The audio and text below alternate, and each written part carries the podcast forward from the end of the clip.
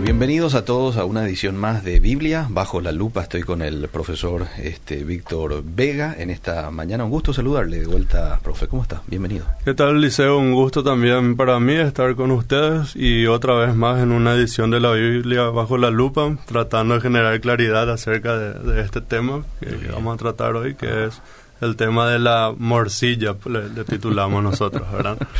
¿Puede o no un cristiano consumir morcilla, comer morcilla? Eh?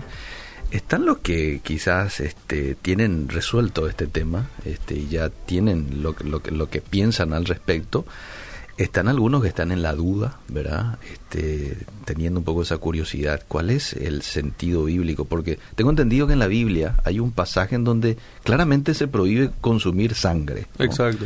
Ahora, eh, eso en la aplicación, este, bueno, estamos aquí abiertos a escucharte. Bien, eh, yo cuando, cuando, cuando vi el título y todo lo que hoy vamos a tratar, pensé mucho en mi vida, la verdad. y crecí en un contexto donde, pues bien, algo que siempre había sobre la parrilla de una u otra forma era la carne, obviamente, ¿verdad? El, el, choricito y la morcilla, y ¿verdad? Y, y, siempre estaba acompañada, ¿verdad? Con un, con buen limón, con, con la mandioca, ¿verdad? Claro. Y toda mi vida, y ahora estoy hablando antes de Cristo, ¿verdad? Sí. Eh, para mí era algo normal. Claro. No, no, nunca me pregunté, ¿será que es pecado? ¿Será que no es pecado? ¿Será que...? Normal como para muchos hoy claro, en día también, ¿verdad? Claro, Hasta que, pues bien, me convierto y una de las partes de, de, una persona que nace de nuevo es que, pues bien, empieza a leer las escrituras. Claro empieza a encontrarse con textos. La primera forma de leer la Biblia siempre digo que es el tipo horóscopo. horóscopo. Abrís la Biblia, ves lo que te encontrás y lees así. Sí.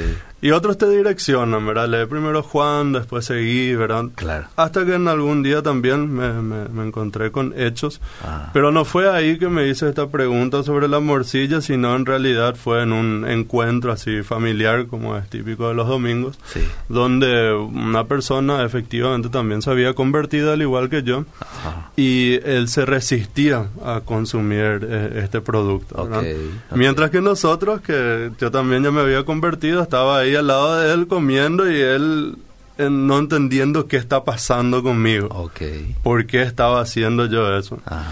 Y ahí él me presentó varios textos, desde el Antiguo Testamento hasta el Nuevo Testamento, y me, me fue explicando por qué. Entonces, sí.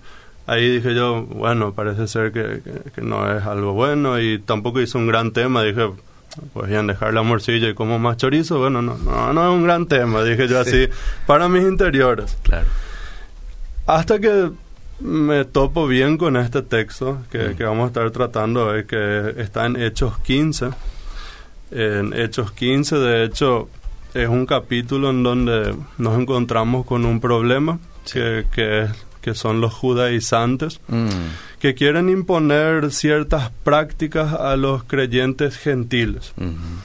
Y nosotros siempre tenemos la idea de que la iglesia primitiva era así, pura unidad, todo, Mm. todo era lindo. No era Pero vemos que, bueno, acá vemos un, un primer inicio de que las cosas no siempre eran tan armoniosas y, y Mm. tenían un conflicto con los gentiles, ¿verdad? ¿Y qué es lo que harían con ellos? ¿Será que ellos, a pes- a- además de aceptarle a Jesús, deberían seguir con, con la ley Mm. o deberían más bien abstenerse a la ley? Y para los, para los que habían, se habían convertido desde el judaísmo al cristianismo, les parecía que deberían de por lo menos circuncidarse todavía. Ok. ¿verdad? Y ahí tenemos este gran concilio, que es el primer concilio, el concilio de Jerusalén. Donde la temática gira en torno a cómo le incluimos a los gentiles, a los que no eran parte del pueblo de Dios, a, a la grey, por así decirlo. Claro. ¿Cómo, cómo, cómo vamos a compaginar estas dos cosas? Nosotros que somos judíos, que le aceptamos a Jesús, el Mesías de hecho vino para nosotros, etcétera. Y entre esas cosas, eh, Jacobo, que, que es el que está dirigiendo, que es el presidente, que preside la reunión, eh, llega a la conclusión de que, pues bien, los, los gentiles no deberían más circuncidarse y tampoco deberían estar atados a la ley. Ok. ¿Por qué? Porque Jesús vino, eh, pagó el precio y pues bien ya no necesitaban seguir todo lo que estaba en la ley. Y justamente quiero leer en, primeramente hasta el versículo 20, el capítulo, o sea, Hechos 15. Ujú. Eh, Simón, en versículo 14, Simón ha relatado cómo Dios al principio, principio tuvo a bien tomar entre los gentiles un pueblo para su nombre. Ah, Y con esto concuerda las palabras del profeta, y acá hace referencia a, a un texto de Amós, ajá, tal como está escrito. De- después de esto volveré y reedificaré el tabernáculo de David que ha caído, Mm, y reedificaré sus ruinas y lo levantaré de nuevo, mm. para que el resto de los hombres busque al Señor. Y todos los gentiles que son llamados por mi nombre, dice el Señor, que hace saber todo esto desde tiempos antiguos. Mm. Y sigue, por lo tanto, o por tanto, dice el que preside la reunión, Sí. yo juzgo que no molestemos, eh, que no le carguemos, Que no se inquiete, dice en otra versión. sí, que no se inquiete, a los que de entre los gentiles se convierten a Dios, sino que le escribamos que se abstengan de cosas contaminadas por los ídolos, de fornicación, de lo estrangulado y de sangre. Y acá Mm. está nuestro, nuestro tema, Sí. y de sangre. Porque Moisés desde generaciones antiguas tiene en cada ciudad quien le predique, pues todos los días de reposo es leído en la sinagoga. Mm. Y vamos a ver una vez lo que, lo que en la carta le, le mandan ellos, en el versículos eh, 23 en adelante. Mm. Dice, y enviaron esta carta con ellos, con, con Barsabás y Silas. Mm. Los apóstoles y los hermanos que son ancianos, a los hermanos de Antioquía y Siria Mm. y Cilicia, que son de los gentiles. Saludos. Mm. Puesto que hemos oído que alguno de entre nosotros, a quien no autorizamos, os han inquietado, es decir, hay gente que de Jerusalén Mm. fue y les habló y ellos dicen, pues fue sin nuestra autorización. Se fueron a inquietarles, a ponerles más carga, con sus palabras, perturbando vuestras almas. Mm. Nos pareció bien, habiendo llegado a un común acuerdo, escoger algunos hombres para enviarlos a vosotros con nuestros hermanos Bernabé y Pablo, hombres que han arriesgado su vida por el nombre de nuestro Señor, Señor Jesucristo. Por tanto, hemos enviado a Judas y a Silas, quien también os informarán las mismas cosas verbalmente. Ah. Y acá viene la decisión. Porque pareció bien al Espíritu Santo y a nosotros no imponernos mayor carga que estas cosas esenciales. Ah.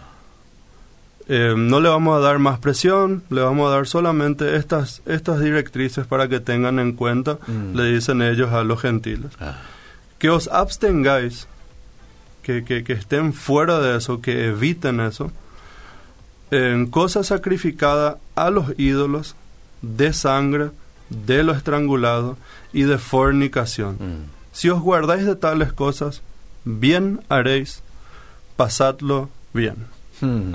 Hasta que es una carta súper agradable. Sí. Y, y la gente, cuando lee esa carta, si ve- vemos el versículo 31, dice, cuando la leyeron, Sí. se regocijaron Por la por el consuelo que les impartía. Es decir, no es que estas cuatro cosas que reciben como directrices, como lineamientos, Sí. la- las iglesias gentiles Sí. toman como, hija, nos están pesado". imponiendo la Sí. ley ahora. Yo pensé que era solamente Jesús. No, es más, dicen, qué bueno. Nosotros pensamos que iba a ser diferente el tema. Es decir, tenían miedo que, que se vuelva otra vez al tema de la, de la circuncisión. Bien. Llegando a, a este punto, me voy a centrar ya más en, en esta parte de, de la sangre, en esta parte de los ídolos, de estos cuatro lineamientos que, que estamos teniendo. Y decirles ya de entrada que hay dos posturas, Mm. y dos posturas que llegan a conclusiones distintas. Mm.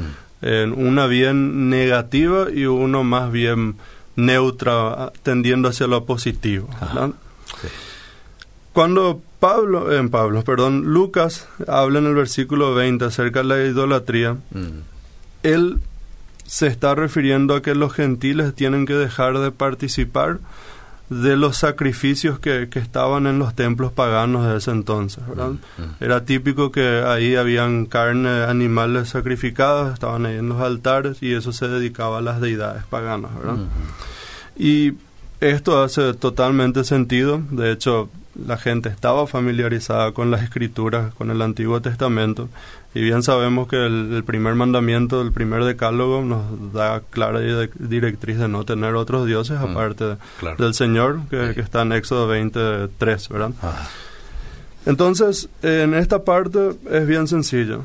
Miren, eh, no estén con las cosas idolátricas, eso no le agrada al Señor, el Señor quiere ocupar el primer lugar y tampoco frecuenten y tampoco estén, de hecho, en, en los templos paganos, donde se practican esas cosas. bien. Y después, en el versículo 20 todavía seguimos, ¿verdad? La inmoralidad sexual. Mm. Ahí, eh, si nosotros partimos de que lo que Lucas dice en el versículo 10 y 20, quiero decir, tiene referencias a el texto de Levíticos en los capítulos 17 y 18, entonces nosotros podríamos decir que la inmoralidad sexual acá tiene que ver con un amplio espectro de cosas, ¿verdad? Pensando en Levíticos, era bastante interesante el tema de las relaciones sexuales interfamiliares, ¿verdad? Mm. porque ahí explícitamente en el capítulo 18 de Le- Levíticos, versículos 6 al 18, se, se prohíbe esto, se habla claramente de que esto no debería de ser así. Entonces, era algo que no era bien visto, que no se debería practicar y pensando en el contexto romano podemos ampliar el abanico a diferentes prácticas que eran extramaritales y, y otras prácticas que no eran correctas. Mm. A esas tampoco ellos deberían participar, no deberían dejarse llevar. Hasta ahí estamos bastante claros. No Mm. tenemos que tener otro Dios y tenemos que tener una ética sexual sana, coherente con las escrituras. Bien. El problema viene con el, el versículo 20 o el, o el 29, cuando habla de los animales estrangulados y, y de la sangre. ¿no? Y ahí hay dos puntos de partida que, que normalmente tenemos. El uno dice que esto que, que está estipulando ahí en la segunda parte, lo de los estrangulados y, y- y la sangre, tiene que ver más bien o debe interpretarse más bien en el contexto de la diáspora judía. Con el fondo o el trasfondo de la polémica antiguo testamentaria en contra de la idolatría, ¿verdad? Entonces, ¿qué pasa? Bueno, hay creyentes gentiles que tienen un contexto muy pagano, con prácticas muy paganos, y por lo tanto lo que está haciendo Lucas es básicamente decirles, miren, ustedes realmente deben dejar estas cosas, la inmoralidad sexual ustedes conocen que se practican en los templos, deben dejar de hacer. ¿Por qué? Porque ustedes saben que, que en los templos había muchas veces un, un tema de prostitución, etcétera. Y en tema de los animales estrangulados y la sangre, se refería, según esta interpretación, a las prácticas de culto que tenían los paganos en sus ceremonias. Y ahí muchas veces incluía este tema de animales, etcétera, ¿verdad? En líneas generales podemos decir, sí, es cierto, eh, los, los gentiles tenían un, un problema con dejar esta vida vieja. De hecho, Pablo en 1 Corintios, el capítulo 8 al 10, Mm. nos va a hablar de eso, nos va a contar de la dinámica y de la dificultad que están teniendo estos creyentes gentiles con seguir asistiendo en las grandes fiestas, en los almuerzos, en, en las comidas, en los banquetes que se organizaban en los templos paganos. Pero en parte es insuficiente también esta forma de ver o esta interpretación. ¿Por qué? Porque si estas cuatro directrices que, da, que dan acá los, los, los del concilio Sí. Iba a estar orientado a que los cristianos gentiles dejen prácticas paganas antiguas para que ahora le adoren al único Dios y que la preocupación por era solamente la idolatría hubiesen hecho o escrito de una forma más clara, Mm. no usando palabras tan, tan raras incluso para, para el griego, Ah, sino iban a decir, bueno, miren, esto es lo que no tienen que hacer, punto, ¿verdad? La segunda forma de interpretar es la siguiente. Dicen que estas cuatro estipulaciones, estos cuatro lineamientos, más bien deben ser vistas dentro de las regulaciones que nos dan Levíticos capítulos 17 al 18, mm, donde hay una fórmula para aquellos gentiles que iban a vivir como residentes extranjeros dentro del pueblo de Israel. Y para ellos ahí está prohibido, ¿verdad? Los sacrificios que, que se ofrecen en lugares fuera del tabernáculo. No, no se deberían de hacer. Lo que significa que se prohíbe también el consumo de carne sacrificada en otros lugares. Eso vemos en el capítulo 17, versículo 8 al 9 de Levíticos. La inmoralidad, eh, concretamente las relaciones sexuales, tendrían que ver con parientes consanguíneos, capítulo 18, 10 al 18, y comer carne de animales estrangulados, 17 y versículo 3, y comer sangre, capítulo 17, versículos 14. Mm, Cuando entendemos eso en este contexto, estas cuatro estipulaciones se han explicado como un compromiso que busca facilitar la comunión entre cristianos judíos y gentiles en una iglesia que va creciendo de forma mixta. Entonces, pues bien, Levíticos nos dice que cuando hay gente que no forma parte del pueblo y viven como residentes extranjeros, Sí. deben someterse a estas estipulaciones. Bien. Entonces, en esta interpretación dice, pues bien, lo que quieren decir es en realidad que estos gentiles que ahora forman parte también del pueblo de Dios deben asumir un compromiso en- para tener una mejor relación entre cristianos, judíos y gentiles. Sin embargo, aunque esto es bastante pragmático y, y nos busca facilitar esta comunión entre cri- cristianos, judíos y gentiles, Sí. creo que tenemos que ir todavía más allá. Mm, ¿Por qué? Porque faltan otras estipulaciones de la ley para los extranjeros residentes. O sea, no se habla, por ejemplo, acá del, del mandamiento de respetar el sábado. Entonces, parece que estas cuatro estipulaciones del versículo 20 se les pide más bien a los cristianos gentiles, no solo porque aparece en Levíticos 17 y 18, mm, sino también porque están vinculadas con la frase que está ahí en Levíticos, en medio de ellos.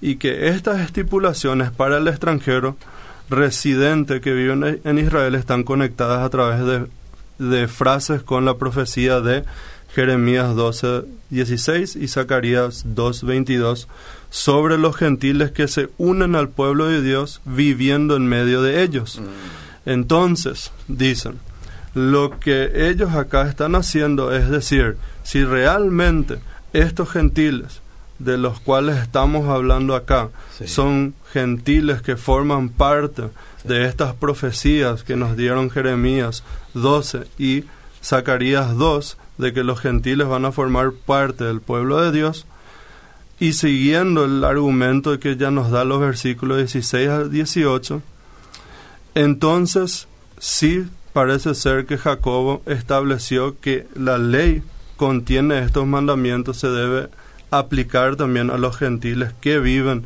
en Israel, que conviven con, con, con bueno, este pueblo. Bien, bien. Ahora bien, este tema de no comer eh, en sangre no es algo que solamente aparece acá y en Levíticos, de hecho la primera aparición ya tenemos en Génesis 9, Mm, que es la sociedad post-diluvio. mm, En Génesis 9, mm, de los versículos 1 al 16, específicamente el del 4, vamos a ver que dice, no comerás carne con su con vida. Su vida. Es decir, que es su sangre. su sangre, ¿verdad? Y en Levíticos se va a estipular el por qué.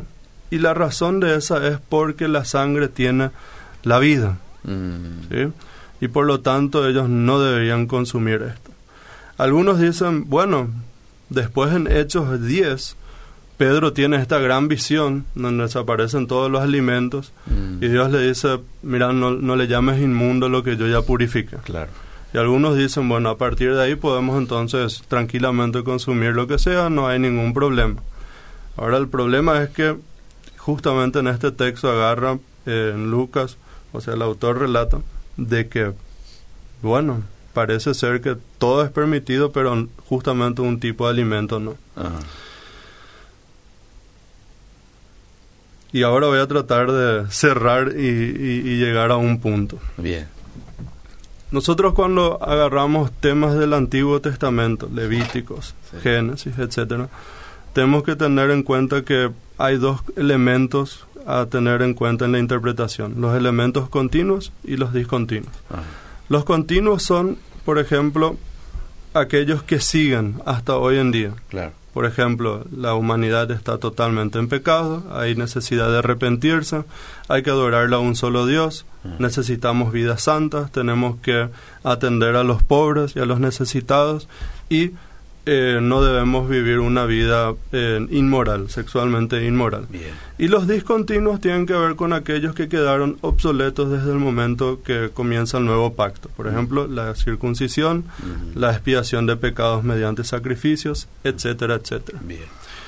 Jesús y Pablo, los dos en ningún momento dicen la ley quedó atrás.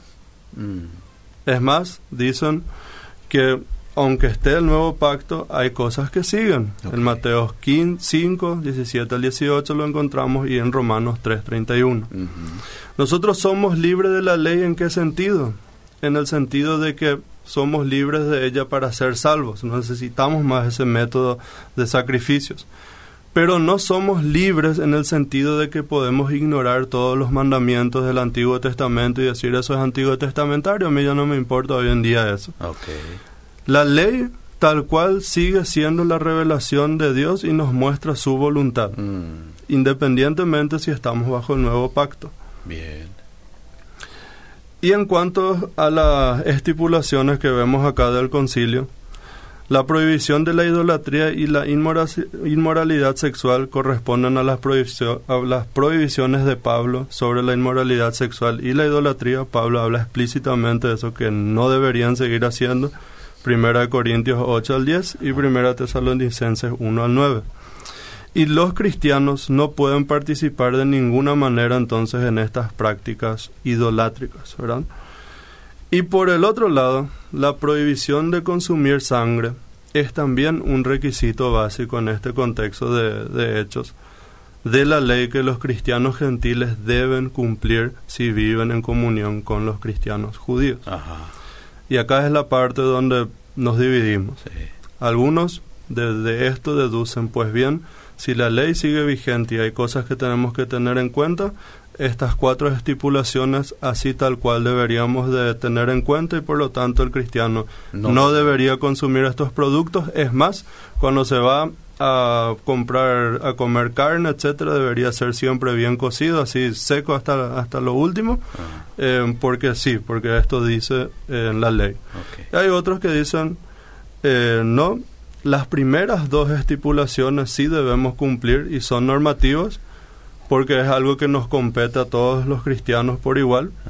Y las segundas dos, lo de los animales estrangulados y el tema de la sangre, es algo que debemos atender y es normativa según el contexto en el cual yo me encuentro. Y ahí entraríamos a una especie de Romanos 14, según esa, esa línea. Que si al otro le es de tropiezo, o si estoy en compañía de cristianos eh, judaizantes, pues bien, lo, evito y ya está, ¿verdad? Ahora, de esas dos posiciones, ¿cuál sería la suya? En de esas dos posiciones yo siempre parto de lo siguiente. Primero, me parece la Biblia que me está haciendo ambigua. Bueno, entonces recudo a mi, a mi línea pastoral, ¿verdad? Ah. digo, pastor, ¿qué es lo que debo hacer? Sí, ayúdame con esto. Ayúdame un poco con esto que necesito claridad. Sí. Y el pastor me dice, mira, Víctor, según esto debemos seguir de esta línea. Porque para eso tenemos la comunidad de fe también. Claro.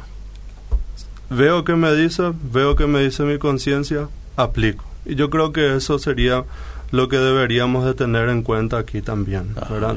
Esto no es un tema que nos debería dividir como cristianos, ¿sí? sino más bien es un tema que nos deberíamos preguntar a conciencia. ¿Lo quiero hacer o no lo quiero hacer? Entonces, eh, pienso que están estas dos posturas y entre estas dos posturas debemos buscar en sabiduría a través de nuestra comunidad de fe, nuestro equipo de liderazgo y nuestra comunión con Dios, el Espíritu Santo, nuestra conciencia. Bien. Bien. Sigue usted, profe. Bien, yo, yo aquí estoy cerrando. Ah, ah está cerrando. Bueno, yo aquí tengo mensajes, así que voy a leer. Bendiciones, sea prohibido o no. La morcilla no me gusta para nada, ni quiero ver, dice. bueno, y esa ya es una decisión. Está bien, está bien. Eh, pero al parecer, a ver, estoy escuchando el programa. ¿Qué quiere decir pragmático? Si me puede ayudar vos, el profe. Em, es práctico, es algo que me es útil. Puedo, puedo utilizar bien. Bien. ¿Acaso Cristo al morir profe, ya no nos hizo libres de todo tipo de ley. Y hay que bendecir los alimentos y no dudando de nada. Claro, acá hay una cuestión también de que el, concilio de los, de los apóstoles, algo que está presentando es justamente de que para salvación ya no somos esclavos de la ley. Es, más, por eso también reciben con tanto regocijo las iglesias gentiles esto, porque dicen, uff, no tengo que someterme a toda la ley. Sí tengo que considerar estos cuatro puntos porque estoy en comunión con ellos. Pero soy libre, soy, soy salvo en Jesús. No tengo que circuncidarme, no tengo que... Y sí, más vale también, ¿verdad? Sos, un adulto y, que te vengan con eso sería catastrófico. Claro, claro. A ver, ¿qué más? Bueno, aquí hay varias personas agradeciendo que usted haya tocado hoy este tema. Bueno, eh... Ah, hay, hay más mensajes en el Facebook, Miki. A ver, ¿me puedes ayudar con eso si querés? De pronto, si hay algún aporte allí, adelante. A ver qué más. El profesor come morcilla. Dice, uh, este ya es un poco más específico. Sí, este es bien puntual. a quema ropa ya la A quema ropa. Ah, si quieres responder, responde. No, eh, y, como, como dije, ahí hubo un tiempo en donde yo dije, pues bien, eh, no es un gran tema. Hoy en día digo, bien, es algo que tengo que considerar y, tomar una decisión en cuanto a eso. No soy un, en ese tiempo que consumía, no es que era un fanático así de todo el rato, sino es una comida tipo, lo como, pero, pero no es algo que indispensable, vamos a decir así. Entonces, yo estoy en la postura de buscar sabiduría en mi equipo de liderazgo. Más o menos en ese, en ese punto estoy. Muy equilibrado su respuesta también, ¿eh? Te leo más mensaje aquí en el WhatsApp. Eh, ¿Qué pasa con el oriborí casero? Porque a la gallina lo estrangulan también, dice. La sangre en ese tiempo no se procesaba. Viva las morcillas. Eso es un, un fan ahí de, la, de las morcillas. Sí. Bueno, a ver, eh, ¿qué más? Buenas. Y sobre consumir las viseras de los animales, igualmente las pezuñas de estos. Y se consume el famoso hiposcué, locro, en mm. Paraguay. Ese es un tema especial para el profe Josema, que, le re apasiona esas cuestiones. Bueno, vamos a ver cuándo lo tenemos por aquí y leemos un poquito. Este último que te leo eh, dice... Buenos días. La ley mosaica lo que está derogado y hay otras leyes que se debe observar cuando es bíblico, así como los que dice que es estatuto perpetuo, fiestas del Señor que no se cumplen, dice. Ok, sí, por supuesto, como dije, hay, hay elementos continuos y hay elementos discontinuos. Mm. Hay cosas que nosotros hoy día tenemos que tener en cuenta, ¿verdad? No podemos dejar de lado. Y hay cosas que sí, ¿verdad? Como todo este sistema de sacrificio, etcétera, que, que no necesitamos para, para ser salvos, ¿verdad? Mm. Bien. Eh, antes de olvidarme, en, en SEMTA ah. nosotros tenemos el viernes 1 de octubre una actividad muy importante mm. que se llama el Día de Puertas Abiertas. El Día de Puertas Abiertas es un día donde la casa invita, la gente puede venir, puede conocer las instalaciones del SEMTA, puede participar de clases, mm. organizamos clases magistrales de diferentes temas y la gente puede experimentar qué es la comunidad del SEMTA incluyendo todo, desde la capilla, desde las clases, los tiempos de almuerzo, los tiempos de, de comunidad, sea fútbol, volei, etcétera. Y esto vamos a estar haciendo el 1 de octubre. Es un evento para nosotros muy importante donde realmente abrimos nuestras puertas y les servimos a quienes vienen y, conocen las instalaciones. Ah. Ahora en los próximos días que, que estaremos, estaremos viniendo van a estar dando detalles acerca de horario, em, cómo vamos a llevar a cabo todo esto, pero en, esencia, solamente decir, tenemos el día de puertas abiertas el viernes 1 de octubre. Bien, por de pronto ya marcamos el día. ¿eh? Así mismo. 1 de octubre, después vamos a conocer algunos detalles específicos más. Yo quiero agradecerte mucho, profe, por el tiempo, desearte un lindo resto de jornada y hasta en cualquier momento. Gracias igualmente, Liceo y audiencia. Seguimos.